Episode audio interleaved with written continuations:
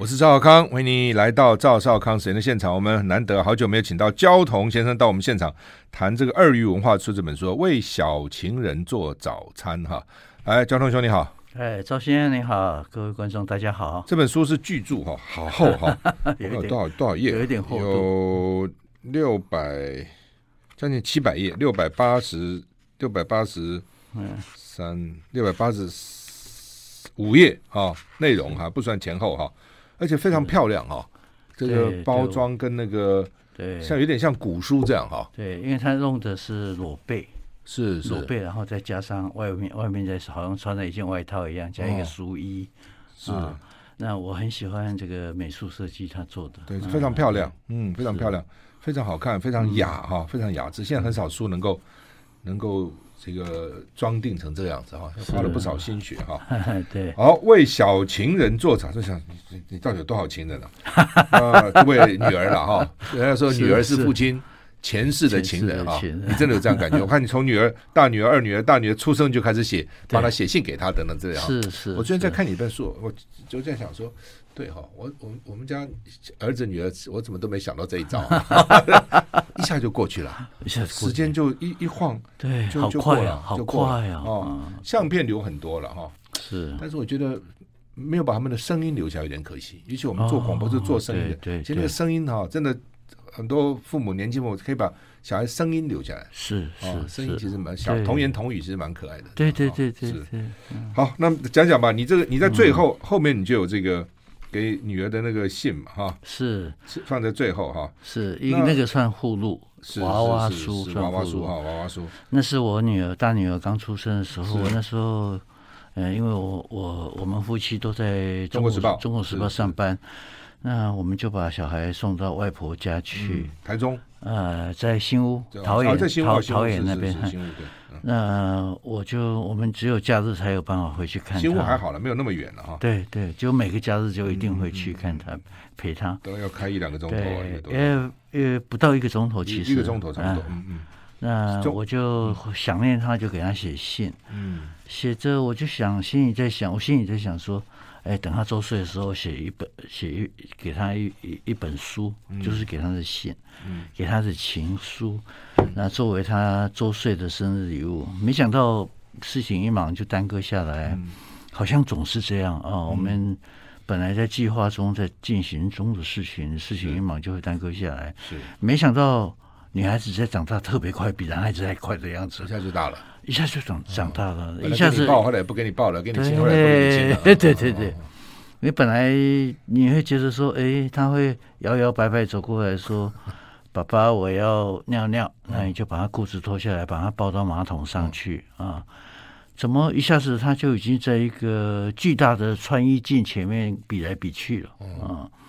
然后再隔一一阵子，就忽然之间告诉我说，他旁边，爸，这是我男朋友啊，这样。你会来来不及应变，你会觉得想挽留一些什么啊？接着小女儿就诞生了，隔了十二年，然后我在想，哎，一个已经在青春期了，一个还在襁褓，一个在用卫生棉，一个在用尿布，所以我就想写一本书来弥补娃娃书没写完的，叫《尿布与卫生棉》。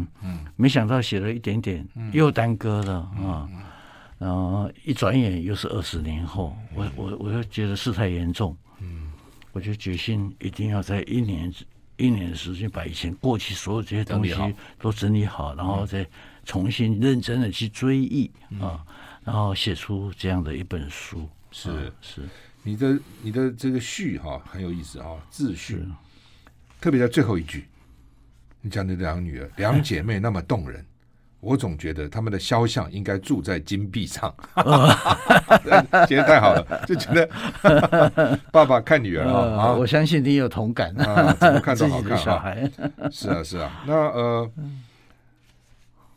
就说你这本书当然有有有讲怎么做食物了，但也有不少对女儿哦，甚至对你这个太太的这些记录的这个感情哈，等等哈，是是呃。我刚一来我就问焦桐，我说写了多久？他说写了三十二年，要不要讲讲一讲？对，这就三十二年来，就是我女我大女儿刚好三十二岁，嗯、也就是说我刚刚讲的娃娃书啊，嗯、把它摆在附录里面。嗯、那我在后面我就就就讲说，本来是想三十二年前我就想写一本一本日记一本情书送给她，嗯、后来就耽搁了嘛哈。嗯、那三十二年来发生了很多事情，嗯、包括小女儿现在已经二十岁了啊。嗯已经在读大学了，那、呃、这么多的事情，我觉得我如果再不记录下来，我等于是没有陪伴他们成长一样啊。嗯嗯嗯、我虽然实际上也陪陪伴他们成长，跟你花了不少时间，其实跟他们在一起啊。对对对，我是刻意啊，刻意。很多时候早上还起来要一定要做早餐给女儿吃，这样子。是我记得很清楚的是，嗯、呃，因为我们三个人都很忙。嗯嗯，唯一能够一起吃饭的时间，有可能只有早餐，嗯、所以我特别重视那种。你说你早上起来，呃，嗯、女儿走的时候，你还上学，你还在睡；你回家的时候，你已经睡着了 啊。工，你报社工作嘛，就是对对。刚开始是这样，嗯、后来我就改成早睡早起的习惯。嗯嗯那我早上我可能是，比如说我女儿还没起床，你就先起来了。我四点多就起来做菜。四点多啊？对，我煎牛排啊，炒青豆啊，煎荷包蛋。早上吃那么丰富啊？呃，早上一定要吃很丰富，对对，因为那是唯一的 唯一的共同吃的一餐这样。然后做好给他吃，然后叫他起床。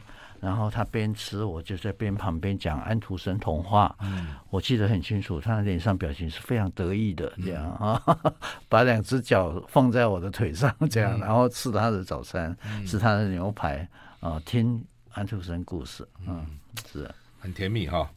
那呃。我看这本书的作者是焦桐，编辑是叶山，大女儿已经变成你的编辑了，就是。呃，对，是我的编辑，同时是我的老板啊，他是出版社出版社的发行人，对，他是我的老板，对，二鱼文化，哎，对他自己编这本书。那我后来我本来想说为什么自己编，后来我才知道他不晓得把这本书里面关于他不利于他的部分 删掉多少，我自己不确定。而且他有一天还跟妹妹讲说。你放心，我会帮你把关。爸爸到底讲了些什么事情啊？对，小孩子不愿意你讲的哈。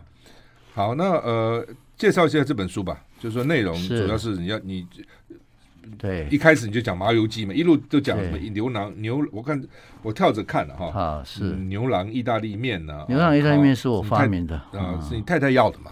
是吧？对对，他说你问他要吃什么意大利面，他说你就叫他猜嘛，什么烟花女啊，什么意大，他说我要牛郎意大利面，好吃，你用豆腐乳去调味，是吧？现在台北市有两家在卖牛郎意大利面，真的假的？是我是我给的食谱。哦，这样子。对，我们先讲。那刚开始卖，那是这个是这样，我是用食物来贯穿啊，就是说，呃，它不是一般的食谱啊，所以。他不会说告诉你这个要用多少公克，那个要多少，这个少许盐少许糖少许，什么两瓢三瓢啊？我这个部分，因为我我的食谱的部分是不负担这种任务的。嗯我的食谱是在贯穿整个呃两个两个绝代双骄的的成长故事啊。嗯，那牛郎意大利面是这样，在我太太最后的日子，他肺腺癌是吧？哎，肺腺癌，呃，转到。脑到全身转移这样啊，很凶哦，很凶。那我呃每天提早回家做菜给他吃，做晚餐给他吃。因为我家的外佣虽然是我教他的，可是他不会变化，我才会变化。是当然。而一个长期化疗的人胃口不好嘛，他那个味觉也很迟钝。那有一天晚我下我我回家以后，我问他说今天想吃什么？他说想吃意大利面。我就问他说要吃什么意大利面啊？他就问我有什么，我脑海里面立刻想到的就是南艺的烟花女意大利面，烟花女就是妓女啊，所以因为烟花女意大利面是为什么取这个名字？是因为它的色彩非常缤纷，味道呢很强烈，因为我加辣椒。我说烟花女意大利面，他摇头。我心里在想啊，完了，因为其他意大利面都比较平淡嘛，哈，味味道没那么强强烈。所以我就开始跟他开玩笑，因为我希望他有多一点的笑容。我就说荡妇意大利面，他也摇头。我说疯狂泼妇意大利面，他也摇头。我说牛郎意大利面，他两只眼睛像电手电筒一样亮起来，说我要牛郎。呃，怎么办？这世界上并没有人做过牛郎意大利面。我说你休息一下，我来想办法啊。我把冰箱家里几个冰箱都打开，把可以用的食材都拿出来。我有了计较，黄节瓜、绿节瓜切薄片，青 青椒、红椒、黄椒切细丝，然后有当然也有黑橄榄，然后是你小番茄对切，然后所有可以用的各种色彩的的食材都都拿出来了。啊，我还为了增加它的味道。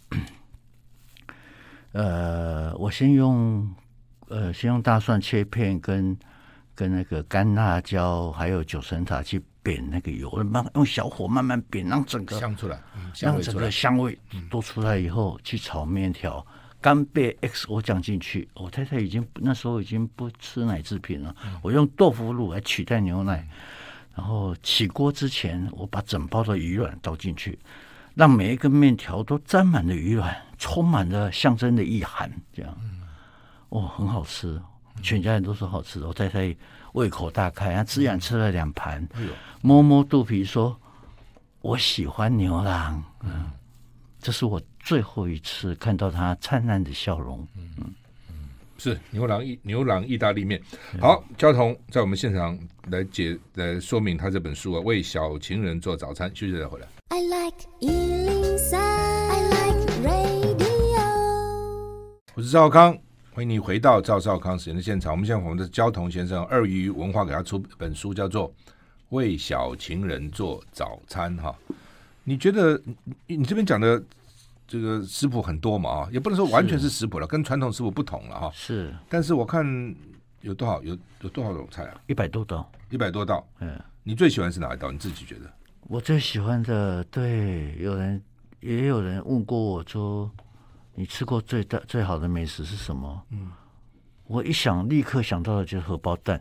荷包蛋，嗯，我也喜欢。嗯，那我的小女儿大概四岁还是五岁的时候，还没有念书的时候。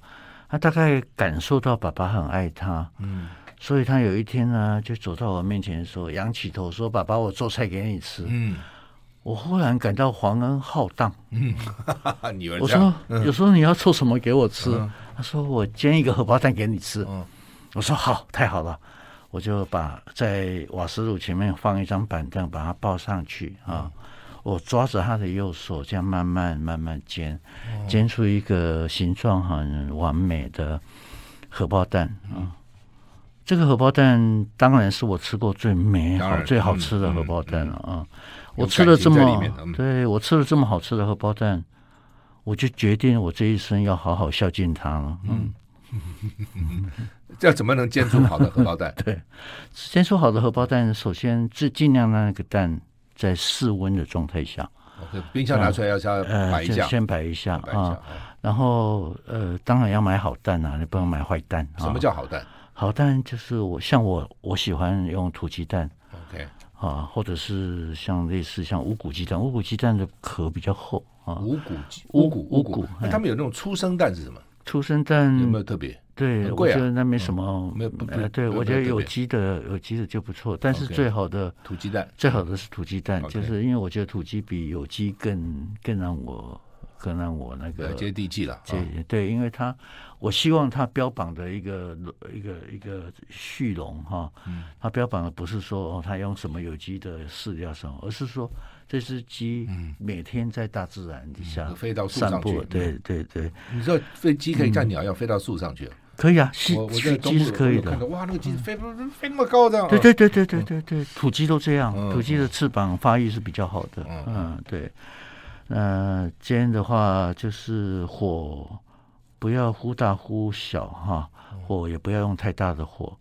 嗯，我觉得因为蛋白的成熟时间跟蛋黄是不一样，蛋白在摄氏七十度就熟了，蛋黄大概要接近八十度的时候才会熟啊。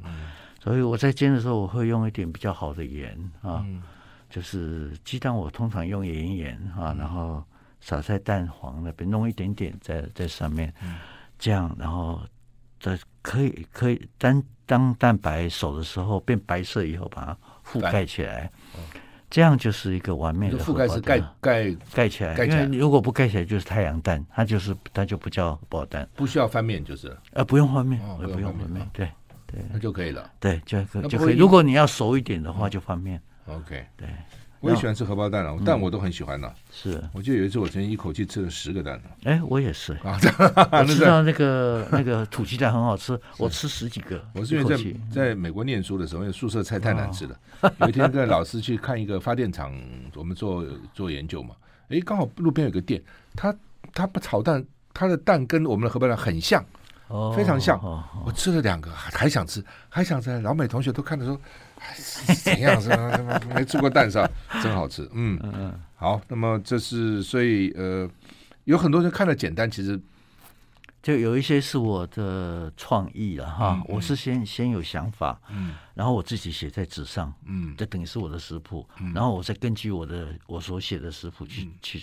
去操作，因为我不是专业厨师，我不是每天在那边做菜的人，所以我如果不这样做，我会做错。嗯嗯，你一开始特别提到这个白昆布饭，听起来有点像日本、哦、日本料理、啊，对，对算是吗？那是是，它的确是。为什么白昆布？我们昆布不是有一点颜色的吗？绿的，就是绿，或者是卤一卤变黑色的哈。那那一次是我我台湾我很喜欢一家日本料理店，在台中叫莫里哈。那我我跟我太太都很喜欢去那一家日本料理。我们去台中通常都还在还在嗯。那有一天去吃，在台中哪里？台中在好像是崇德，呃，崇德几？因为我想录那个 Google 一下，应该就有。他搬过一次家，嗯，莫里就是中文的森森林的森啊，森林对。那我们很喜欢，我们有一次在那边吃到白空。白空部分我很喜欢，那我就回家我就仿做，我有一些菜就回家仿做。我大概吃过什么好吃的料理，我都会自己回家自己自己就做得出来啊。然后回家做以后啊，果然很好啊，效果很好。怎么做？呃，我是这样，我是因为煮饭哈，成功的关键在于水分的控制。嗯，呃，水分要控制好，一定要先洗好，快速淘米，然后洗好以后。要沥干，一定要沥得很干。米要沥干，沥干的快速洗，快速淘米，快速淘米，但是不要去抓它，怕米会碎掉。不用泡太久，要泡，但是抓好抓洗的好以后沥干。泡多久？看里面放什么材料，最少要泡半个小时以上啊。那重点是我用什么东西泡？我沥干的用意就是我要准确控制水分。嗯。这样才可以让它，比如一杯一杯米一杯水在电锅里面的话，嗯、通常是这种比例啊。那这种比例以后，我泡不是不用水泡，嗯、我是用高汤泡，就是说我先煮熬煮高汤，嗯、熬煮高汤以后，然后再泡了以后，用用那个高汤去泡，泡取代水去泡米，对，哦哦、去泡米以后，呃，泡了，比如说我泡一个小时，然后再把白昆布铺在上面。那泡完以后，汤要不要倒掉？不要啊，汤就是要煮饭用的。你洗完以后沥干，沥干用用那个高汤去泡。对，用高汤泡。我煮饭通常所以我高汤开始不用自来水，不用那个矿泉水去泡米，那个不用了哈。不用不用不用不用，用高汤泡。嗯，比如说我煮我在台南多少高汤？就是看几杯米啊，OK，如果两杯米就两杯高汤，哎，就很准确，一定要很准确，这样才可以每一粒米饭都颗粒分明。嗯嗯，好，我们现在访问这焦桐先谈他的新书《为小情人小情人做早餐》啊，小情人是女儿了哈，你看女儿从小吃她不少好吃的东西哈，来休息一下再回来。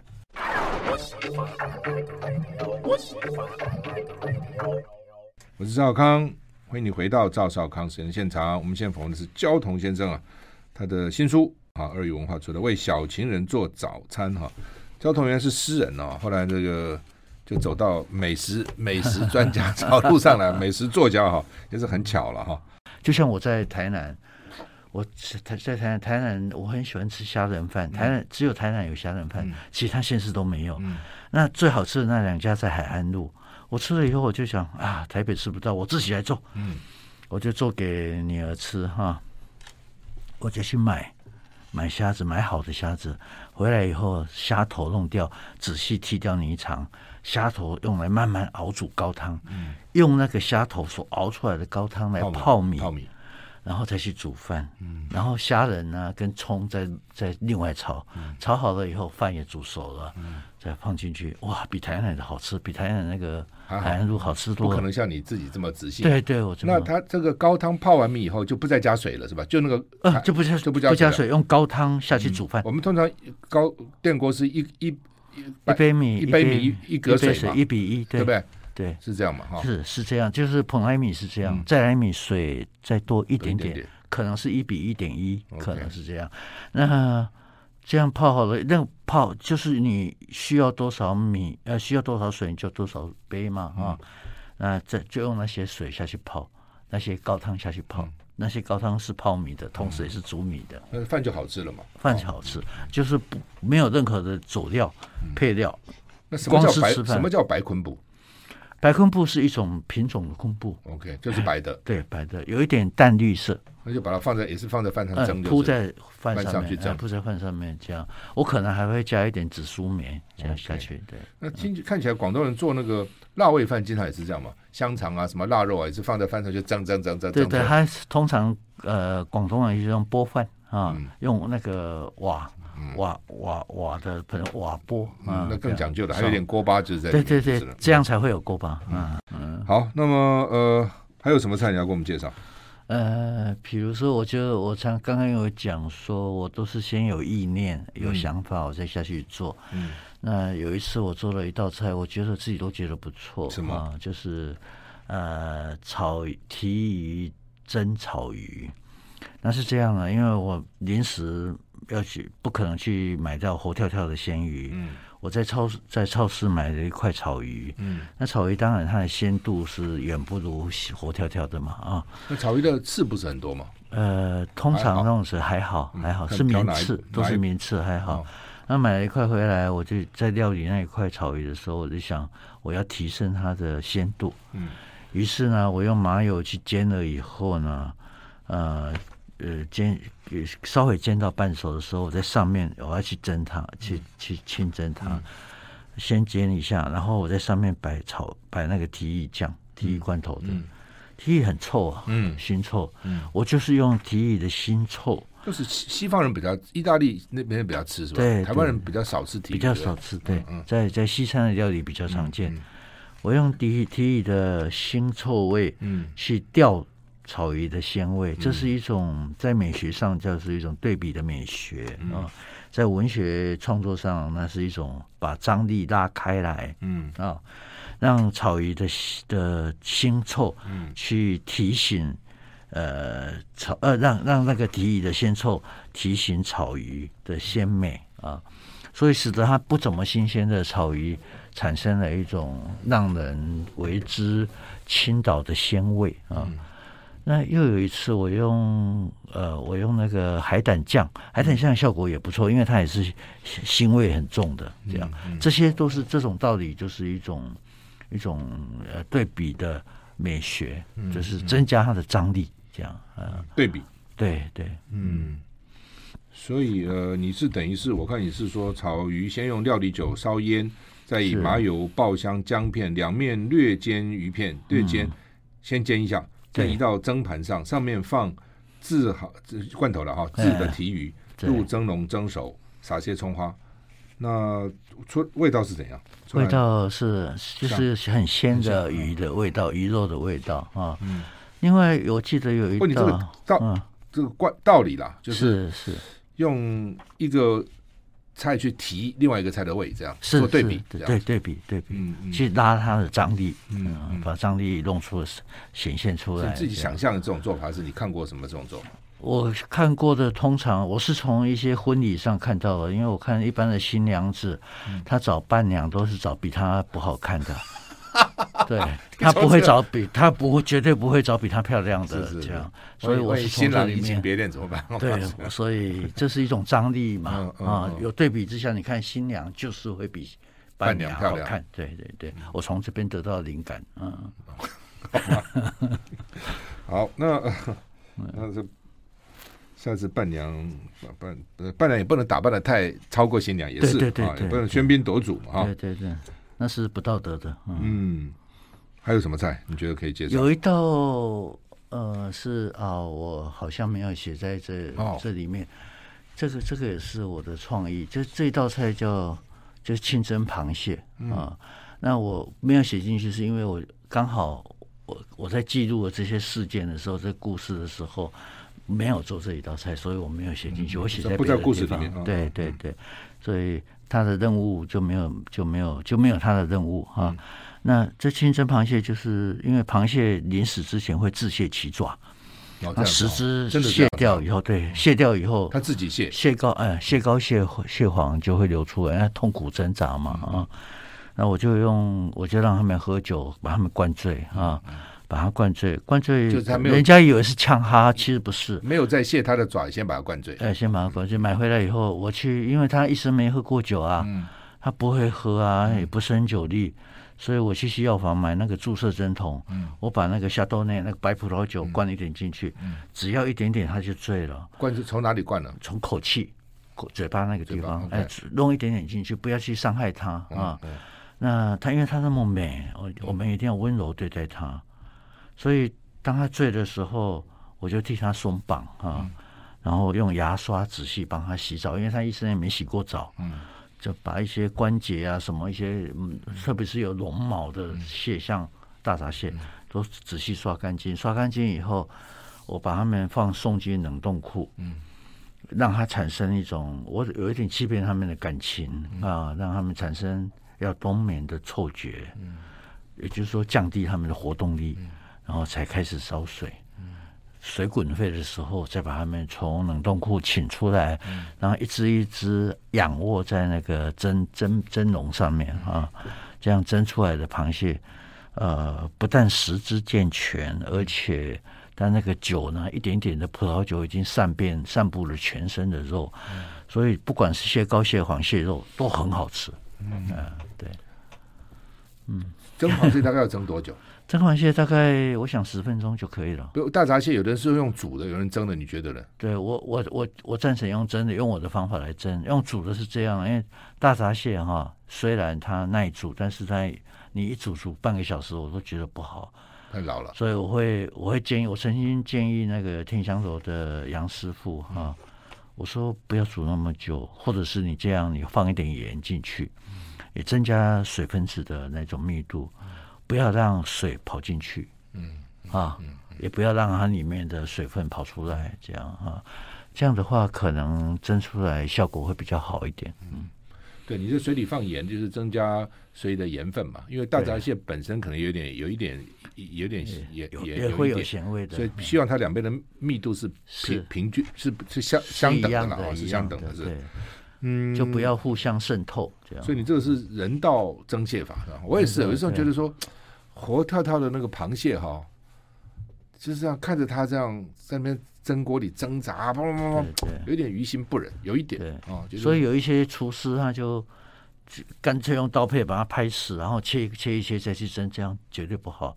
那有的厨师是用筷子从口气插进去，因为心脏在那边，一脚就死掉了。我觉得这么美丽的动物，你这样残暴对待它不好，不应该的。我们对待美丽的事物都要很温柔的。嗯，小小东内用白酒，那如果是中国的白酒的，像高粱啊之类的，好还是？我想，我想那个太强了。哎，那个太强了。我我觉得，我觉得配螃蟹最好的并不是黄酒，而是白酒，白葡萄酒。那你平常喝也是用白葡萄酒吃螃蟹吗？不用黄酒？对我，我我我觉得黄酒味道太强，会。会掩盖螃蟹的那些细节，那些最好最美的那个那个鲜味。好，我们现在访问的是焦桐先生啊，谈他的新书《为小情人做早餐》。其实这个不止早餐的了哈，对这个早餐、午餐、晚餐都有了哈。我们休息一下再回来。I like 103, I like radio。我是赵少康，欢迎你回到赵少康时间的现场。我们现在访问的是焦桐先生，谈他的新书《为》。小情人做早餐呢，二语文化出的哈，就是说从小为小两个女儿做，其实有儿子也是一样的，就为小朋友嘛做早餐啊，做各种吃的等。那我记得曾经有书书书写过，就是说一个人的真正的对童年的记忆或对家乡的记忆，其实食物是非常重要。是啊，比如说我们看离开台湾很多年，想的是什么呢？可能他能够讲的就是啊，我台湾吃个什么吃嘛。啊，或者你记得你的亲人，你你的祖母，你的妈妈，很记得他什么呢？很重要是他为你做了什么菜，是菜的记忆哈。是那呃，那你现在两个女儿都长大了，那他你小时候花这么多时间帮他们做做菜，他他现在回忆。这段中间占的这个比重重不重？他们常跟你讲啊，爸，你做的是很好吃，爸，你做的很好吃，对对，还是都忘了。我，我想他们不会忘记，不会忘。比如说他们想吃什么时候，嗯、呃，也会告诉我。比如说过年的时候，除夕，然后除夕每一年都是我做的年夜饭，嗯。嗯嗯，会问我爸今年年夜饭要吃什么？哦，我就开菜单，让他们去删减或增加这样啊。那这里面肯定会有佛跳墙啊啊，会有这些呃烤猪肉排啊什么之类的哈。就是当然也会有蔬菜啊，呃，这些都是我想，就我希望他们的，因为现在特别是外面当外面的看多了那种黑心食品啊，那些不卫生不健康的。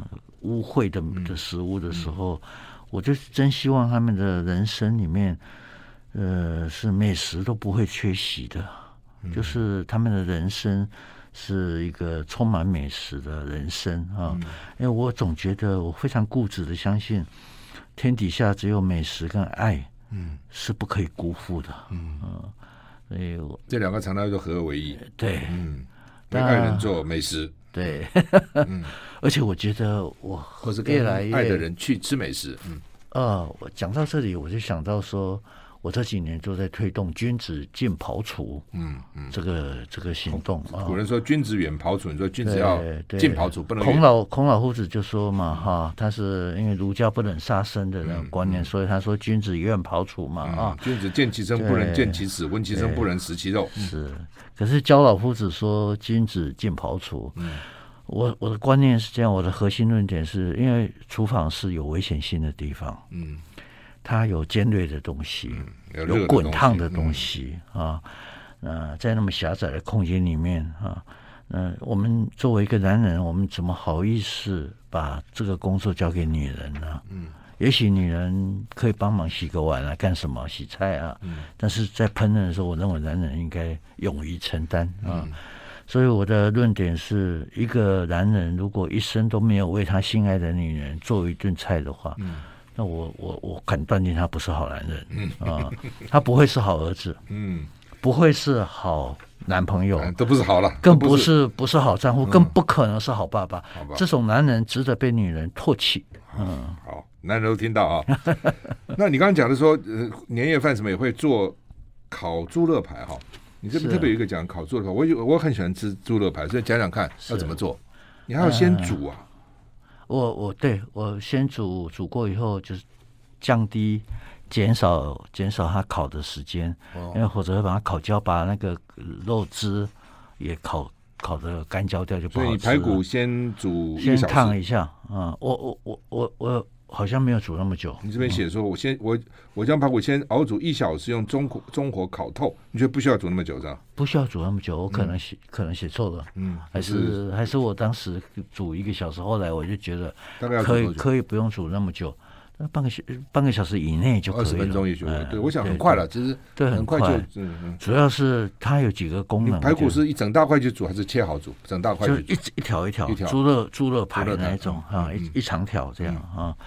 那这个当然当时是这样，就是还有一些家庭的记忆，就是我女儿要去英国读书，嗯，那我想先让她尝一些。我家里附近刚好有一家英国餐馆还不错，一个英国厨师在做啊，嗯、我们就吃吃了烤猪肉排啊，除了烤鱼跟跟烤。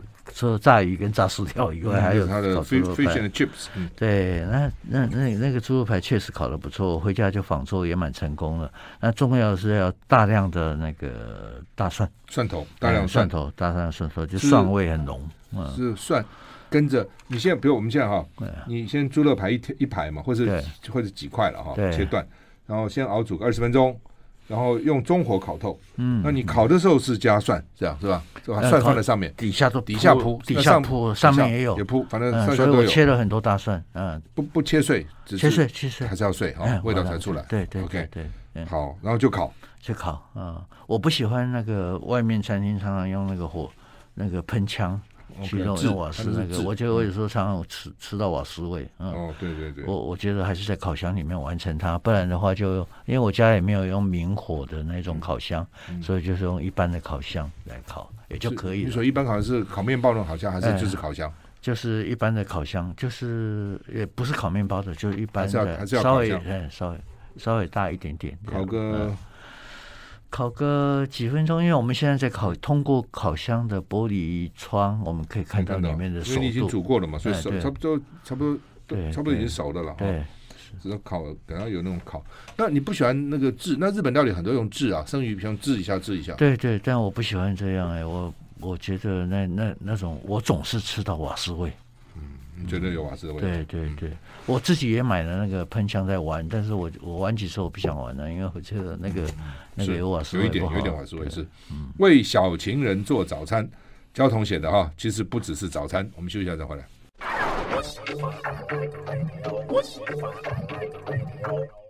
我是赵浩康，欢迎你回到赵浩康时间的现场。我们现在访问的是焦桐先生啊，他原来是诗人。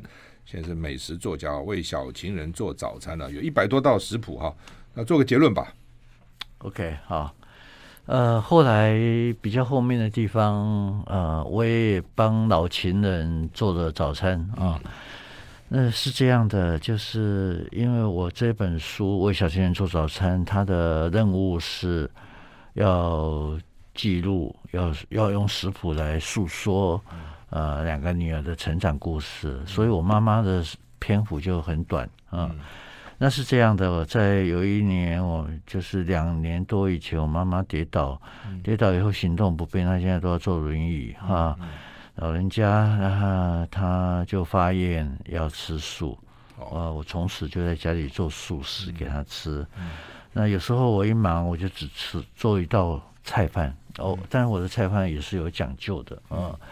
嗯就是首先我我会买很多绿竹笋，像现在绿竹笋快要上市了啊，然后用苹果啊绿竹笋，然后再下去熬汤，熬了一大锅汤，我我是熬来给他当饮料的。绿竹绿绿竹笋加苹果，对，那熬煮汤以后，这个是没有看，就是我自己想的，想的嗯，熬煮汤以后那个汤给他当饮料喝。嗯啊，平平常当饮料喝，然后我用那个高汤素高汤，也不加盐，什么都没有了，就是这样。对，素高汤拿来煮饭。哦，对，煮素素饭、蔬菜饭、杂蔬饭。那我的杂蔬里面有十几种蔬菜。嗯。但我为了补充它的蛋白质，我会会加豆皮，嗯哼，会加豆皮，然后饭的时候中间加十几种素菜一起煮，对，一起煮，然后那个汤汤就就用这个汤，就是用来煮，也是素汤，也是素汤，不是就没有水，我煮饭都没有放这，都不放水，哦，这样子哇，这个很特别啊，那饭一定好吃。我煮饭就是用那个，所以也可以用那个来炒面，嗯啊，就是就是就是一通百通了，就是用这个它的那个素高汤一煮煮完以后。煮成煮一一大锅，它它它就可以用在很多种用途，包括炒菜都可以，嗯，嗯，都都可以用那个东西，嗯、所以就包括像那个煮饭啊，我觉得可以放菱角啊，也可以放白果啊，嗯、啊，那我因为是煮蔬菜饭，所以我尽量那种叶菜类的，呃，不会放在里面，因为煮出来水分就不好控制了，因为它会出水，像高丽菜啊什么会出水，那我会另外炒。这样啊，像毛豆啊，什么都可以放在里面。嗯、那这样的话，蛋白质也照顾到了、嗯、啊。对，虽然没有动物性蛋白质，但有植物性的，有味道也很好。他吃的都都说很好吃，就打电话给我妹妹说：“你哥哥煮的饭好好吃哦。嗯”嗯，不错啊，很大的鼓励啊，对对对对对对。我这有点像这个。呃，女儿要煎个荷包蛋给你就很高兴，要做个饭给妈妈，妈妈一定很高兴啊！我儿子做饭给我吃，怎么样都好吃。不过听起来是不错了哈，是听起来不错哈。嗯，呃，这本书里面是很多很多故事，很多感情了哈。是，嗯，其实是在讲故事，我是通过食谱在讲故事。是，我主要是讲故事这样。那比如我其实本来是想写小说的，嗯。想来写长篇小说，后来就决定还是写成这种所谓的 non-fiction 啊，呃，这种散文体的。那所以我我当时想写的小说最早是这样，就是我太太过世以后，嗯，我让她的魂魄再出现，出现很多次啊。呃，出现很多次，比如说我在做菜，然后他就出现了，出现以后他说他也要吃，这样，那我就珍惜我，可是我每次回头他就消失不见，这样哈。那我就一开一开始，我我就会自己问自己说：难道我是有幻听吗？有出现幻觉了吗？啊，比如说有一次，因为我女儿，我的小女儿去上学，然后给我留一个字条，把家里没有卫生棉的去买一点回来。我天哪，我没有买过卫生棉呢，我就进去超市蹲下来看，太可怕了，整面都是卫生棉。有各种牌子、各种尺寸，我拿了几包在手上，蹲在那边研究，不知道怎么办，不晓得哪一种比较靠得住。这个时候，就听到有人在奸笑的声音。我的描述是这样，我就知道是他。我就说：“三八婆，你不来帮我的忙，在那边笑什么？”我说：“你手上拿那两包就是，就是那个尺寸，就是那个牌子，我们都用那个牌子。”这样，这个我故意让他出现。也许会有人问我说：“你真的看到鬼吗？”我说，你怎么知道我没看到？嗯或者是我来帮你推理，或者是也有可能是我真的生病了，我有幻听，也有幻觉，幻觉，或者还有另外一种可能，因为思念过度而产生的一种一种一种影像，哎呀，也不是没有可能啊啊！我没办法回答正面回答这个真实与否的问题。我可以帮助读者来推敲这个可能性，这样，也、嗯、很有趣哈。不，对了，就是说，呃，也许生活在一起久了哈，呃，你可能也许也许真的回来，也许就是你你会想，也许是他的话会怎么选择，有这种可能吗？对呀、啊，对呀、啊，都有可能哈。是是是，嗯，好，那么今天非常谢谢焦桐啊，到我们现场给我们讲为小情人做早餐哈。呃，里面呢，这个有好吃的各种一百多道菜嘛，哈，也可以看到他的真真情流露的回顾啊，他的回忆，他的故事。谢谢焦同兄，好，谢谢。谢谢。